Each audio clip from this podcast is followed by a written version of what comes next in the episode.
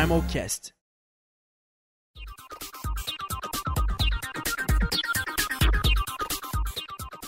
Bem-vindos ao Primalcast, o podcast para te ajudar a entender mais sobre os comitês do Mini Ano 2018.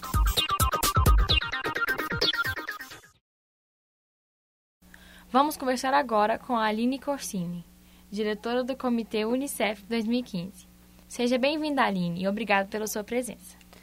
Ei, Carol, tudo bem? Obrigada a vocês pelo convite. Vamos lá, então.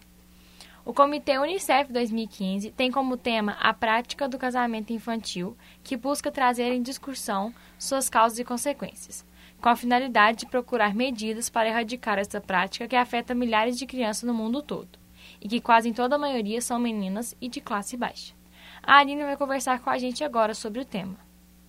Para entender esse problema, deve-se extrair ao máximo a cultura de muitos países para achar a origem dessa prática.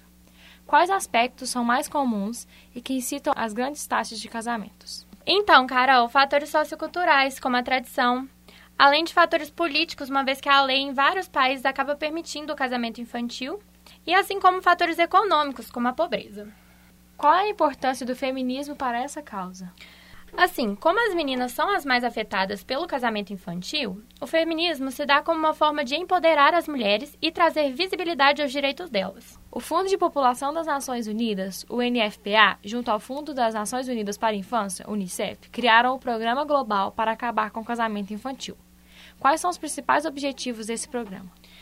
O Programa Global do Fundo de População das Nações Unidas e do Fundo das Nações Unidas para a Infância tem o objetivo acabar com o casamento infantil e melhorar as condições das meninas.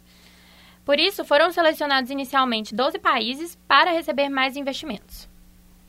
Quais são as ferramentas essenciais para que essa prática acabe?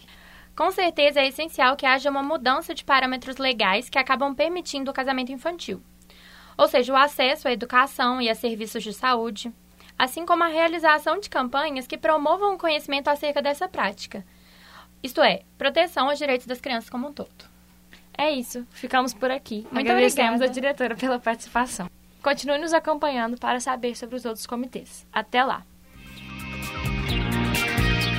Este podcast foi produzido pelo Comitê de Imprensa do 19º Minion, com a ajuda da monitora Giovana Duarte e locução de Carolina Fonseca.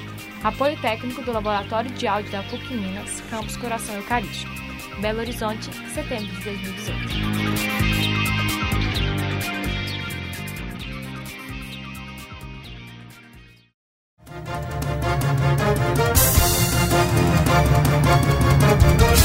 Primalcast.